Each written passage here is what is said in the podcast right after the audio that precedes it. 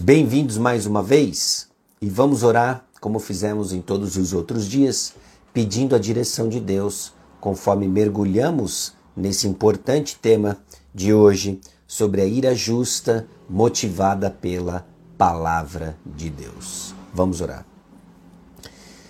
Senhor nosso Deus e Pai, aqui chegamos diante do Senhor pedindo direção, pedindo a Deus orientação, clareza nesse tópico tão importante, conforme aprendemos a diferenciar a ira justa do nosso egoísmo, imaturidade, pecaminosidade. Guia-nos, ó Deus, para entendermos como a tua palavra nos motiva a expressão de uma ira santa, justa, controlada pelo teu Santo Espírito, que mostra, ó Deus, que demonstra os valores do reino. É no nome de Jesus que nós oramos. Amém. A ira justa motivada pela palavra de Deus. Abra sua Bíblia no Salmo 119. Salmo 119, versículos 52 a 54 e versículos 103 e 104. Lembro-me, Senhor, das tuas ordenanças do passado e nelas acho consolo. Fui tomado de ira tremenda por causa dos ímpios que rejeitaram a tua lei. Os teus decretos são o tema da minha oração em minha peregrinação. Como são doces para o meu paladar as tuas palavras, mais que o mel para a minha boca. Ganho entendimento por meio dos teus preceitos, por isso odeio todo caminho de falsidade. A sua ira, ela é mais comum, pende para uma ira justa ou ela é tipicamente uma ira injusta? Não só isso, mas como é que você vai saber? Será que ela é uma mistura de ambas? Para os que pertencem a Cristo, Cristo, sabemos que é o Espírito Santo que está nos tornando progressivamente mais semelhante a Cristo. Isso significa que, embora a maior parte da ira seja pecaminosa, a ira justa é mais do que uma possibilidade teórica e definitivamente não é uma utopia. Estamos crescendo à semelhança de Cristo e vimos ontem, inclusive, no nono dia da nossa série de devocionais sobre ira, como que Jesus Cristo expressou essa ira justa. Temos exemplos bíblicos de outras pessoas que expressaram essa ira justa na presença de pecados graves. Uma ira justa na presença de pecados graves. Nós classificamos o Salmo 119 como um tributo à palavra de Deus e um testemunho da total devoção do salmista ao conhecimento e prática dessa palavra. Mas ele também cobre um espectro de emoções piedosas, incluindo meia dúzia de articulações sobre a ira justa, que combinam os critérios que nós vimos ontem, no dia 9 da nossa devocional. Quais são eles? A ira justa reage contra um pecado real. A ira justa concentra-se em Deus, no seu reino, nos seus direitos e interesses e a ira justa se expressa de maneira piedosa e autocontrolada. Agora, nos versículos 52 a 54 do Salmo 119, o salmista experimenta uma indignação contra as pessoas ímpias, contra a impiedade. É mais do que um sentimento ou uma emoção momentânea. Isso cativa. A sua ira se levanta não por um incômodo pessoal, mas de uma reação estabelecida contra aqueles que se estabelecem da lei de Deus. E nem mesmo isso é totalmente consumidor. A passagem encaixa a ira justa entre conforto e louvor, entre confiança e canção. Você não está com ira justa, se não existe espaço para continuar vivendo para a glória de Deus em confiança na palavra de Deus. Perceba, a ira justa é autocontrolada.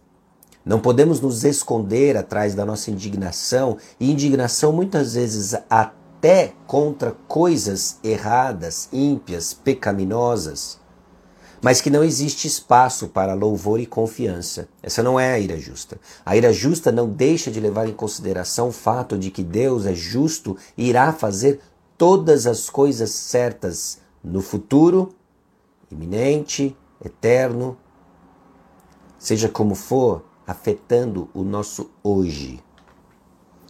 Já nos versos 103 e 104, os últimos versículos que nós lemos, o salmista expressa o seu ódio pelo mal, não com base em preferências pessoais, mas na palavra de Deus.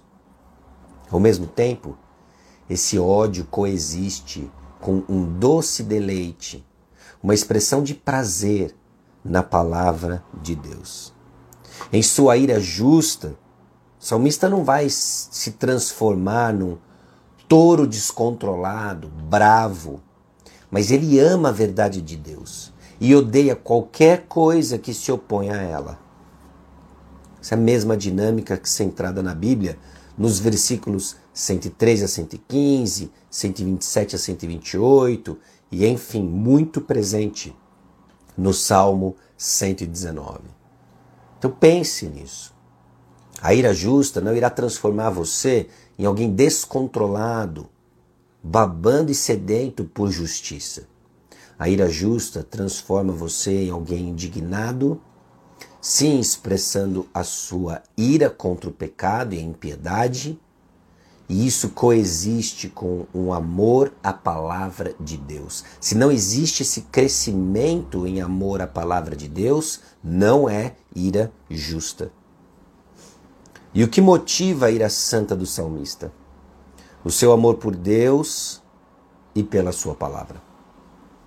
A ira justa, então, vai ser uma expressão natural, vai ser uma implicação necessária de amor a Deus e à palavra.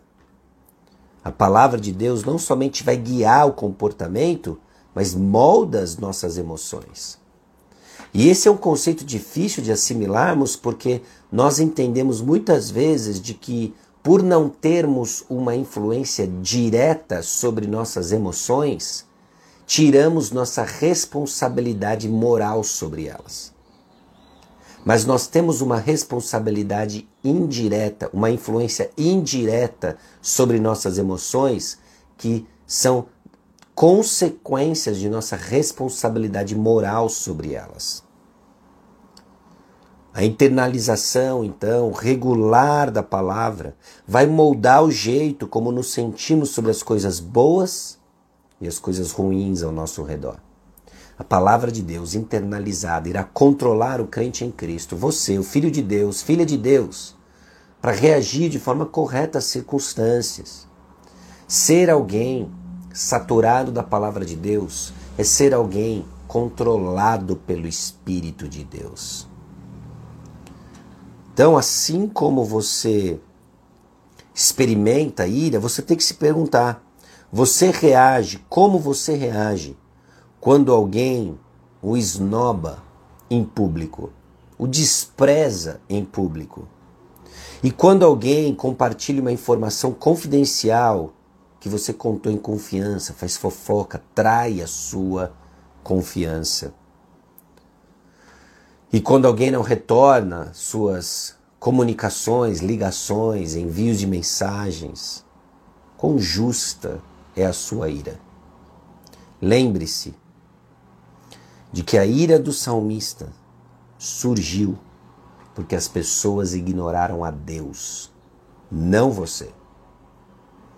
A ira justa é resultado da percepção que, as que nós temos do ódio que as pessoas têm ao Senhor e às coisas do Senhor.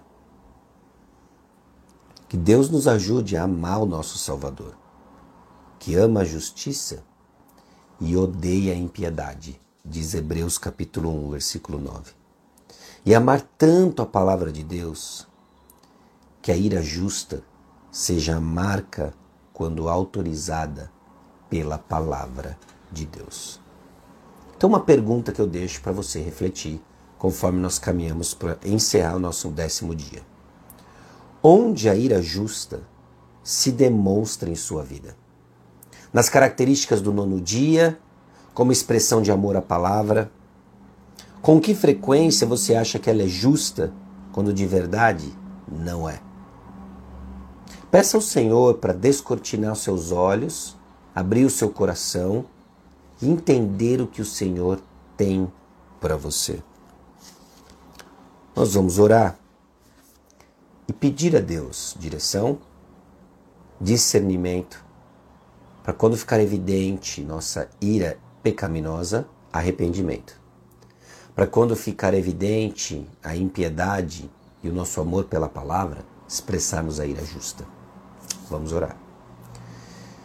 Senhor, nosso Deus e Pai, aqui chegamos diante do Senhor, pedindo a Deus direção, pedindo a Deus que o teu Santo Espírito abra os nossos olhos, nosso entendimento, e assim refletirmos seus padrões e assim refletirmos o amor à palavra, expressos, ó Deus, em ira justa.